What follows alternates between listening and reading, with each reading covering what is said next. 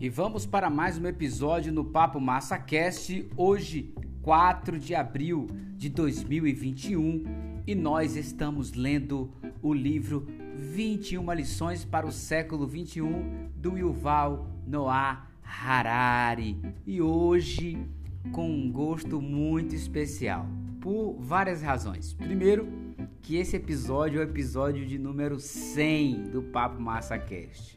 Segundo, porque nesse episódio de número 100 nós estamos encerrando a trilogia de Yuval Noah Harari.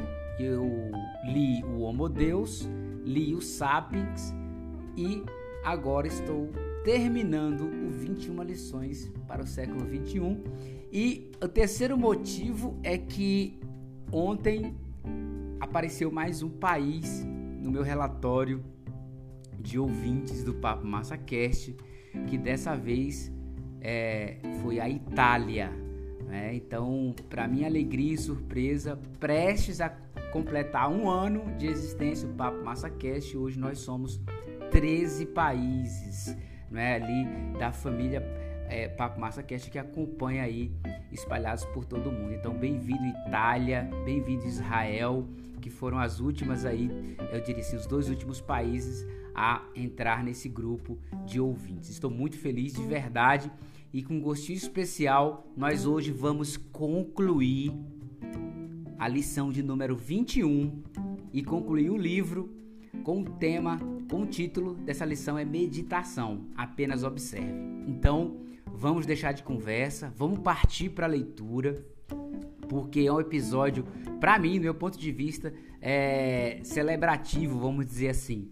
E claro, um quarto motivo muito especial é que hoje é a Páscoa, então eu quero desejar aí, de uma certa forma, seja do ponto de vista cultural, histórico, espiritual, é que a, é, te desejar uma feliz Páscoa, que a palavra Páscoa, sendo vindo do latim ou do grego, ela tem o sentido de levantar-se.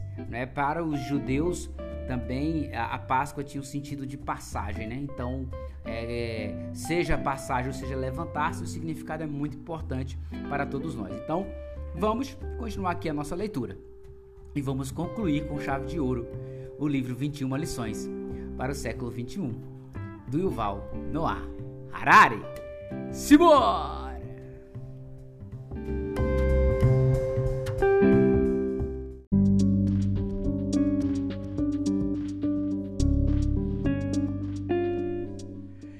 Lição 21 Meditação Apenas observe. Tendo criticado tantas narrativas, religiões e ideologias, Nada mais justo do que eu me colocar também na linha de fogo e explicar como alguém tão cético ainda é capaz de acordar bem-humorado de manhã. Hesito em fazer isso, em parte por medo de ser autoindulgente e em parte porque não quero dar a impressão errada de que se funciona comigo, vai funcionar com todo mundo. Estou muito consciente de que as peculiaridades, peculiaridades, perdão, de meus genes, neurônios, história pessoal e Dharma não são compartilhados por todo mundo. Mas talvez seja bom que os leitores pelo menos saibam quais matizes colorem as lentes pelas quais eu vejo o mundo, distorcendo com isso minha visão e minha escrita. Eu fui um adolescente perturbado e inquieto. O mundo não fazia sentido para mim e eu não obtinha respostas para as grandes perguntas que fazia sobre a vida.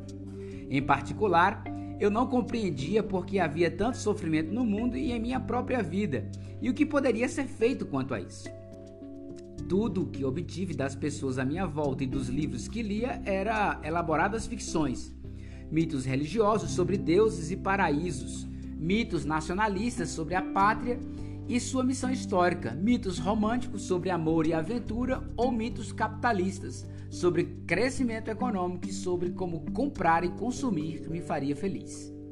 Eu tinha bom senso suficiente para me dar conta de que todos eles eram provavelmente ficção, mas não tinha ideia de como achar a verdade. Quando entrei na universidade, pensei que ela seria o lugar ideal para achar as respostas, mas fiquei desapontado. O mundo acadêmico me proveu de ferramentas poderosas para desconstruir todos os mitos humanos jamais criados, mas não ofereceu respostas satisfatórias para as grandes questões da vida.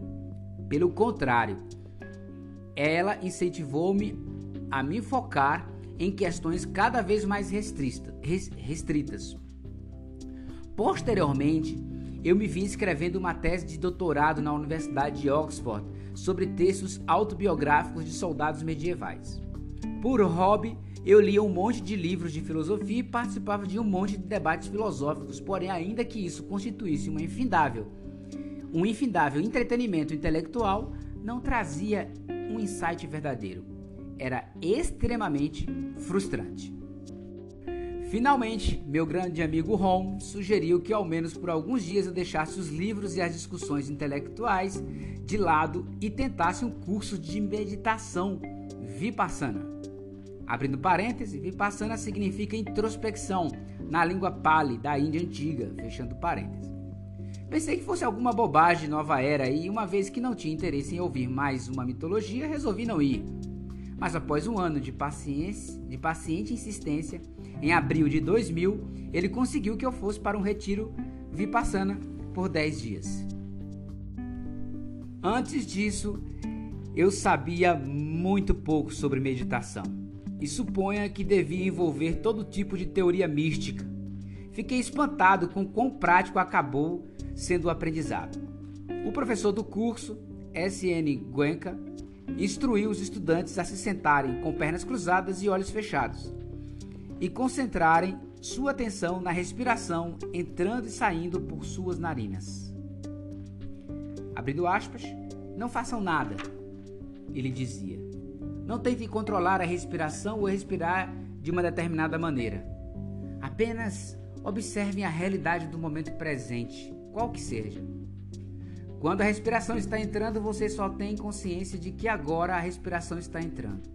Quando a respiração está saindo, você só tem consciência de que agora a respiração está saindo. E quando perderem a concentração e sua mente começar a vagar por memórias e fantasias, vocês terão consciência de que agora minha mente está se afastando da respiração. Essa foi a coisa mais importante que alguém jamais me disse. Quando as pessoas fazem as grandes perguntas da vida, normalmente elas não têm interesse em saber quando sua respiração está penetrando em suas narinas e quando está saindo. E, sim, querem saber coisas como o que acontece depois que se morre. Mas o real enigma, mas o real enigma da vida não é o que acontece depois que se morre, e sim o que acontece antes de morrer. Se você quer compreender a morte, precisa compreender a vida. As pessoas perguntam: quando eu morrer, eu simplesmente desapareço por completo? Irei para o céu? Renascerei num novo corpo? Essas perguntas fundamentam-se na suposição de que existe um eu que perdura do nascimento até a morte. E a pergunta é: o que acontece com este eu na morte? Mas o que perdura do nascimento até a morte? O corpo muda a cada momento. O cérebro muda a cada momento. A mente muda a cada momento. Quanto mais de perto você se observa, mais óbvio fica que nada perdura, mesmo que de um momento para o momento seguinte. Então, o que dá unidade à vida? Se você não sabe qual é a resposta para isso, não compreende a vida e certamente não compreenderá a morte. Se quando você alguma vez descobrir o que dá unidade à vida, a resposta à grande questão da morte também ficará aparente. As pessoas dizem: a alma perdura do nascimento até a morte, e, portanto, dá unidade à vida. Mas isso é só uma narrativa. Você alguma vez já observou uma alma?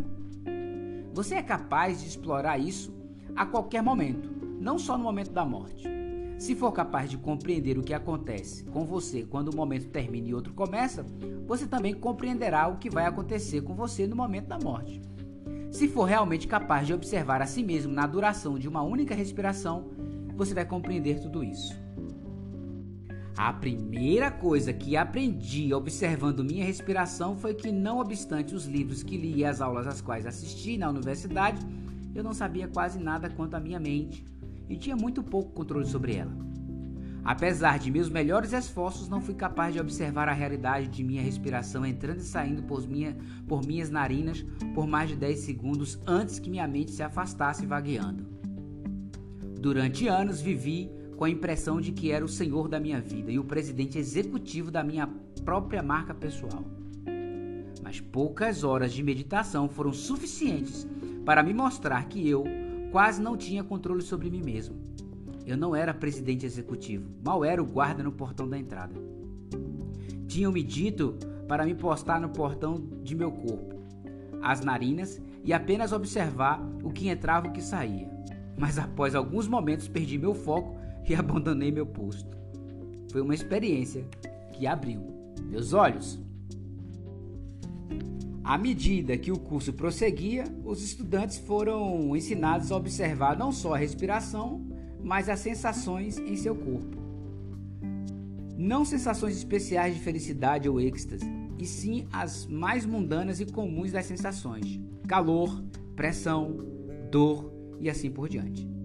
A técnica de Vipassana baseia-se no conceito de que o fluxo mental é intimamente interligado com as sensações do corpo. Entre mim e o mundo há sempre sensações corporais. Eu nunca reajo aos acontecimentos do mundo lá fora. Sempre reajo às sensações de meu próprio corpo. Quando a sensação é desagradável, reajo com aversão. Quando a sensação é agradável, reajo com vontade de ter mais. Mesmo quando pensamos que estamos reagindo ao que fez outra pessoa, ao último tweet do presidente Trump ou a uma longínqua memória da infância, a verdade é que sempre reagimos a nossas sensações corporais imediatas. Se estamos injuriados porque alguém insultou nossa nação ou nosso Deus, o que faz o insulto ser insuportável são as sensações de ardência na boca do estômago e a faixa de dor que aperta no coração. Nossa nação não sente nada, mas nosso corpo realmente dói. Quer saber o que é a raiva? Bem, apenas observe as sensações que surgem em seu corpo e o percorre quando você está com raiva. Eu tinha 24 anos quando fui para o retiro e tinha sentido raiva provavelmente umas 10 mil vezes antes disso, mas nunca me deram o trabalho de observar qual é realmente a sensação de raiva. Sempre que ficava com raiva, eu me focava no objeto de minha raiva, algo que alguém tinha feito ou dito, e não na realidade sensorial da raiva. Penso que aprendi mais sobre mim mesmo e sobre seres humanos em geral observando minhas sensações naqueles 10 dias do que tinha aprendido em minha vida inteira até aquele momento. E para isso eu não tive de aceitar nenhuma narrativa, teoria ou mitologia. Tive apenas de observar a realidade tal como ela é. A coisa mais importante que constatei foi que a origem mais profunda de meu sofrimento está nos padrões de minha própria mente. Quando quero alguma coisa e ela não acontece, minha mente reage gerando sofrimento. Sofrimento não é uma condição objetiva no mundo exterior. É uma reação mental gerada por minha própria mente. Aprender isso é o primeiro passo para crescer a geração de mais sofrimentos. Desde o primeiro curso, em 2000, comecei a meditar durante duas horas por dia e todo ano faço um longo retiro por um ou dois meses. Não é uma fuga da realidade, é entrar em contato com a realidade.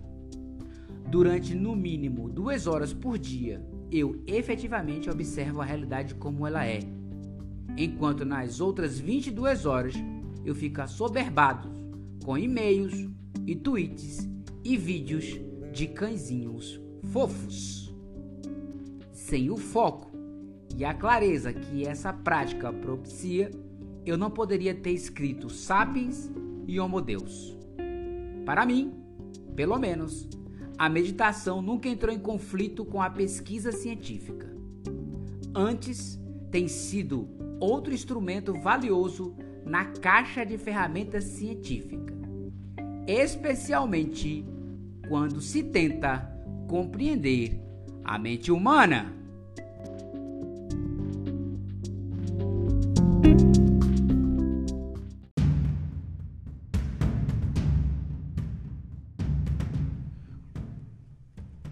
Perfurando de ambas as extremidades. A ciência tem dificuldade em decifrar os mistérios da mente, em grande parte porque nos faltam instrumentos eficazes. Muita gente, inclusive muitos cientistas, tende a confundir a mente com o cérebro, mas são duas coisas muito distintas. O cérebro é uma rede material feita de neurônios, sinapses e substâncias bioquímicas. A mente é um fluxo de experiências subjetivas, como a dor, o prazer, a raiva e o amor. Os biólogos supõem que o cérebro de algum modo produz a mente e que reações bioquímicas em bilhões de neurônios produzem de algum modo experiências como as da dor e do amor. Contudo, até agora não temos nenhuma explicação para o modo como a mente emerge do cérebro. Como é que quando bilhões de neurônios disparam sinais elétricos num determinado padrão, eu sinto dor e quando disparam num padrão diferente, eu sinto amor. Não temos nenhuma pista. Daí que, mesmo que a mente de fato emerja do cérebro, ao menos por enquanto estudar a mente é um empreendimento diferente de estudar o cérebro. A neurociência está progredindo a todo vapor graças à ajuda de microscópios, scanners cerebrais e computadores poderosos.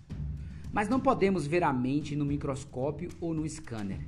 Esses dispositivos nos permitem detectar atividades bioquímicas e elétricas no cérebro, porém não nos dão acesso às experiências subjetivas associadas a essas atividades.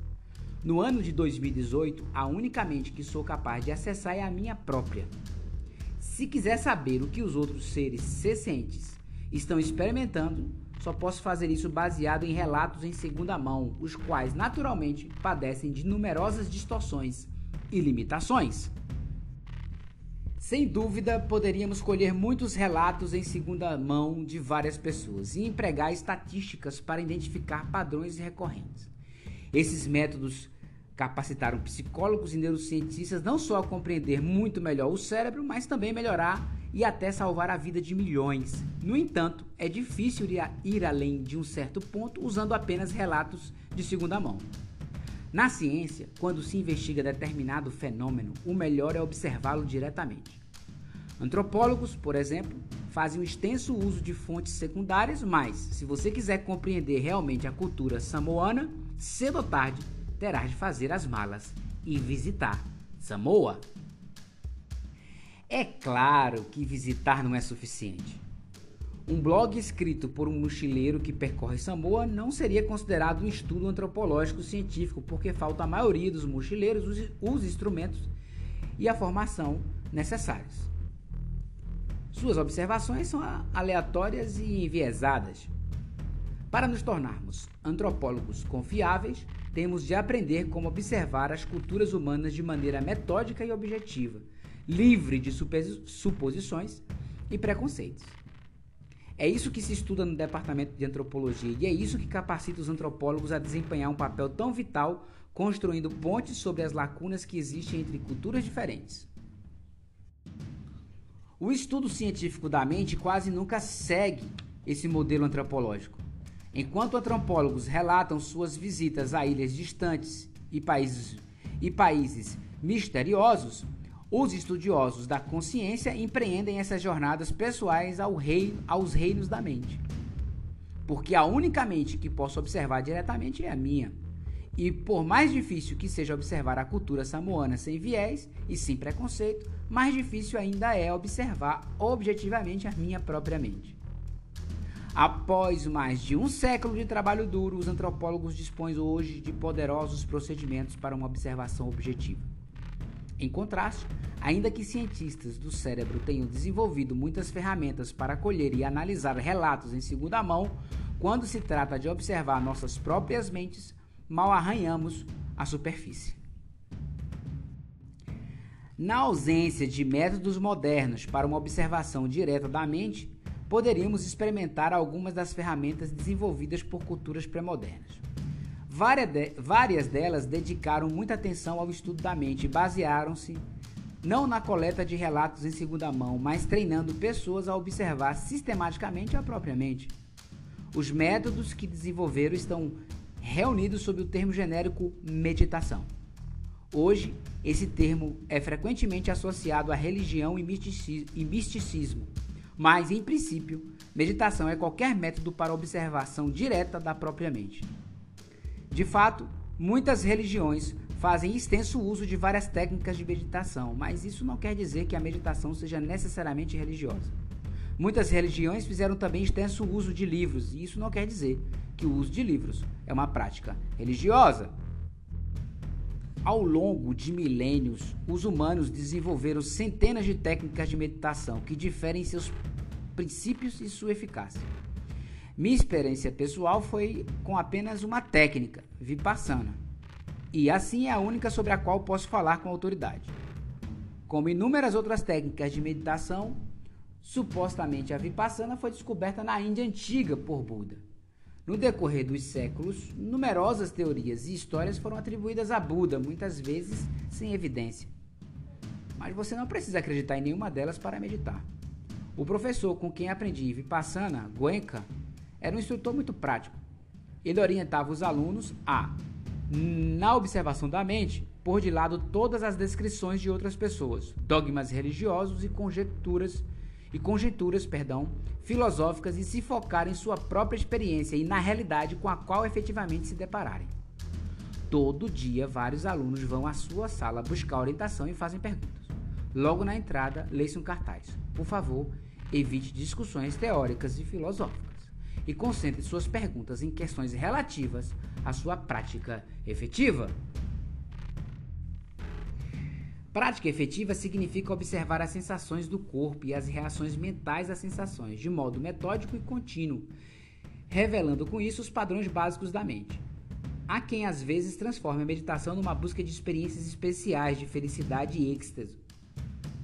Mas na verdade, a consciência é o maior mistério no universo e sensações mundanas como calor e coceira são em tudo tão misteriosas quanto sentimentos de euforia ou de unicidade cósmica. Os praticantes da meditação vipassana são advertidos a nunca sair em busca de experiências especiais, e sim a concentrarem-se em compreender a realidade de sua mente, seja qual for. Nos últimos anos, estudiosos tanto da mente quanto do cérebro demonstraram interesse crescente nas técnicas de meditação. Mas a maioria dos pesquisadores até agora só usou essa técnica indiretamente. Um cientista típico, na verdade, não pratica ele mesmo meditação. Em vez disso, convida meditadores experientes a seu laboratório, cobre a cabeça deles de eletrodos, pede que meditem e observa as atividades cerebrais resultantes. E isso pode nos ensinar muitas coisas interessantes sobre o cérebro, mas se o objetivo é estudar a mente, estão faltando alguns dos aspectos mais importantes. É como se alguém tentasse compreender a estrutura da matéria observando uma pedra com uma lupa. Você vai até essa pessoa, entrega-lhe um microscópio e diz: Tente com isso, você enxergará melhor. Ela recebe o microscópio, pega a lupa na qual tanto confia e cuidadosamente observa através da lupa o material de que é feito o microscópio. A meditação é uma ferramenta que serve para observar a, a mente de forma direta. Você perderá a maior parte de seu potencial se, em vez de meditar você mesmo, monitorar atividades elétricas no cérebro de algum outro meditador. Não estou sugerindo que se abandonasse as ferramentas atuais e as práticas de pesquisas do cérebro. A meditação não as substitui, mas pode complementá-las. É um pouco como engenheiros perfurando um túnel que atravessa uma enorme montanha. Por que perfurar de um lado só? É melhor perfurar simultaneamente dos dois. Se cérebro e mente são de fato uma e a mesma coisa, os dois túneis terão de se encontrar. E se o cérebro e a mente não forem a mesma coisa? Então será ainda mais importante perfurar dentro da mente e não apenas no cérebro. Algumas universidades e laboratórios começaram de fato a usar a meditação como ferramenta de pesquisa e não como mero objeto de estudo do cérebro. Mas esse processo ainda está em sua infância, em parte porque requer um investimento extraordinário dos pesquisadores. Uma meditação séria exige muita disciplina. Se você tentar observar objetivamente suas sensações, a primeira coisa que vai notar é como a mente é agitada e impaciente. Mesmo que você se concentre em observar uma sensação relativamente clara e distinta, como a respiração entrando e saindo por suas narinas, em geral, sua mente é capaz de fazer isso por não mais que alguns segundos, antes de perder o foco e se perder em pensamentos, memórias e sonhos. Quando o microscópio sai do foco, só precisamos girar uma pequena manivela. Se ela estiver quebrada, podemos chamar um técnico para consertá-la. Mas quando a mente perde o foco, não conseguimos consertar isso tão fácil. Em geral, é preciso muito treinamento para sossegar e concentrar a mente de modo que possa começar a observar a si mesma metódica e objetivamente. Talvez no futuro possamos tomar uma pílula e obter o foco instantâneo. Como a meditação visa explorar a mente e não só se focar nela, esse atalho pode demonstrar-se contraproducente. A pílula talvez nos deixe alertas e focados, mas ao mesmo tempo pode nos impedir de explorar todo o espectro da mente. Afinal, hoje já podemos com alguma facilidade concentrar a mente assistindo um bom filme de suspense na televisão, mas a mente está focada no filme, que não é capaz de observar sua própria dinâmica. Porém, mesmo que não possamos nos valer desses dispositivos tecnológicos, não deveríamos desistir podemos nos inspirar nos antropólogos, zoólogos e astronautas. Antropólogos e zoólogos passam anos em ilhas distantes, expostos a uma pletora de doenças e perigos. Astronautas dedicam muito anos a difíceis regimes de treinamento, preparando-se para suas arriscadas excursões ao espaço exterior.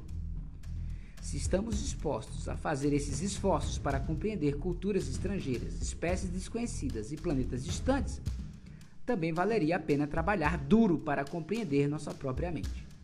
E seria melhor compreender nossa mente antes que os algoritmos assumam a tarefa por nós.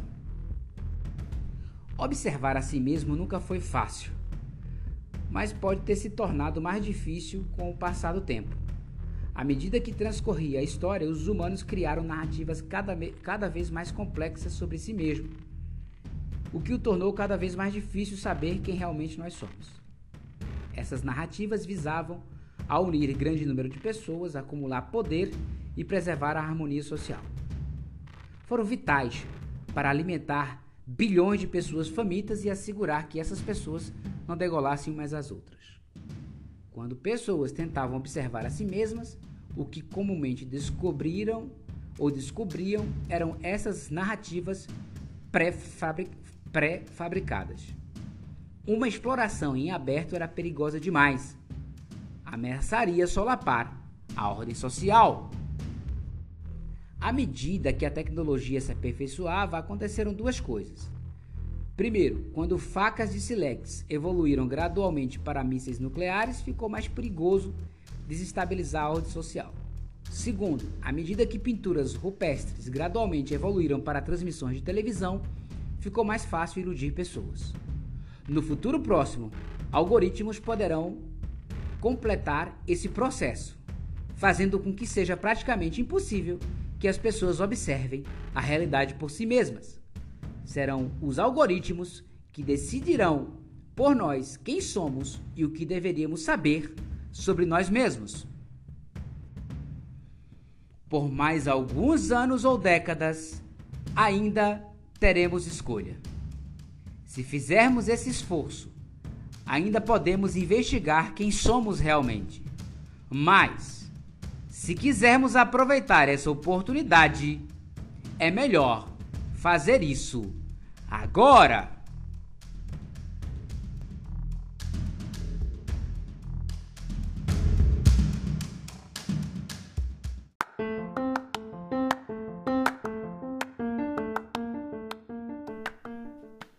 É isso aí, meus caros ouvintes, minhas amigas e amigos do Papo Massa Cast.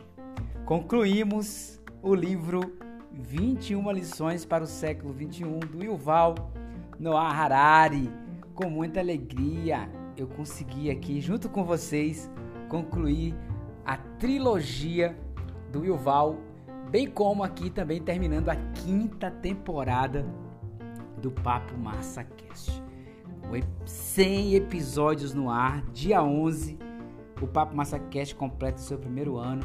E aí, claro, eu queria agradecer agora a todos os países que, de uma certa forma, terminam incentivando aqui é, para que eu continue gravando e postando conhecimentos. Vem mais surpresas por aí. Esse próximo ano, né, a partir do dia 11 aí eu preciso, tô aqui pensando o que é que eu posso fazer para que eu possa continuar aqui servindo vocês com informação.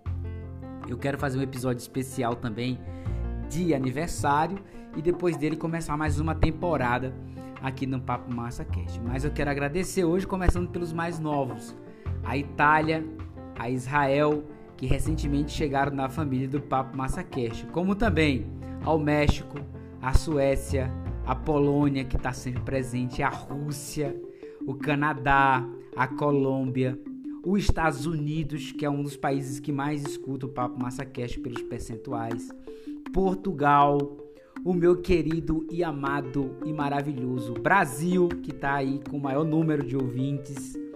Claro, a Espanha e não poderia deixar de fora a Alemanha.